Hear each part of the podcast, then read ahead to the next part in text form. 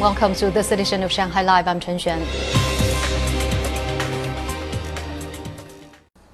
Shanghai has unveiled its coronavirus vaccination plan for youths aged between 12 and 17. The first group of reservations for teenagers aged between 15 and 17 opened today, attracting many parents. Song Wenjing has more. At around 9 o'clock in the morning, Xu Ruofei, a grade 12 student, made reservations for coronavirus vaccination via the Jiankang Yun Health Cloud app with her mother.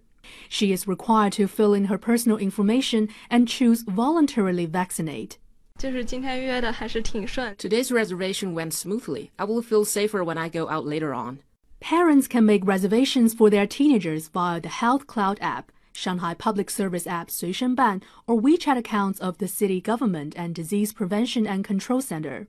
Parents have to be authenticated with their real names. An informed consent form provides information about the vaccine and contraindications.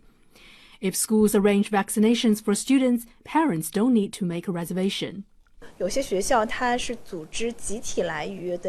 Some districts or schools will arrange group vaccinations and parents will only need to follow school instructions.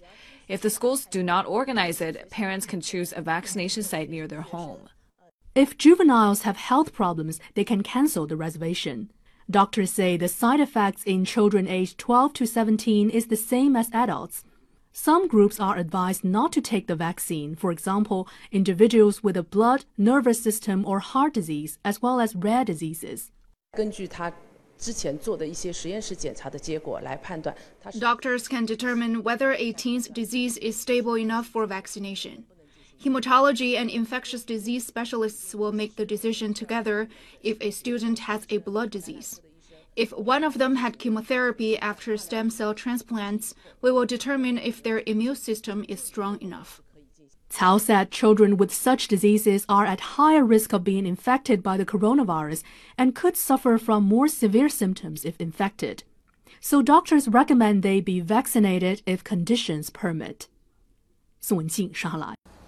Shanghai's Lujiazui aims to become a world-class financial hub in the next five years, according to a plan released today by the Lujiazui Administration Bureau.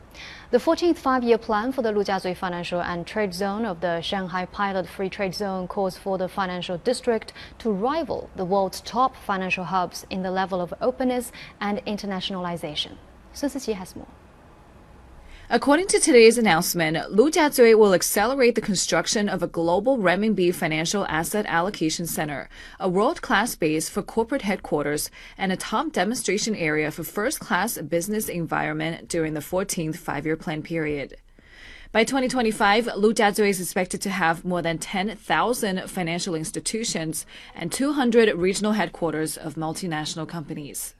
With further internationalization of the renminbi, overseas institutional investors will look for opportunities in the Chinese currency, and we will arrange more channels for them to do so. Lujiazui has the best ecosystem for foreign investment. We hope that more leading investment banks from around the world will come to this financial city and establish their workplace.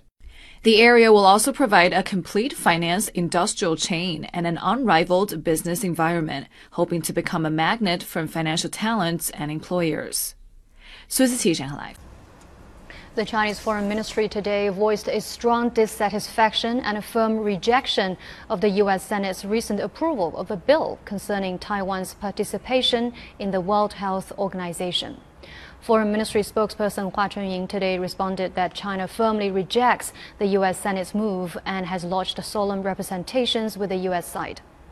Hua said that according to resolutions of the United Nations General Assembly and the World Health Assembly, the participation of China's Taiwan region in WHO events must be handled following the One China principle.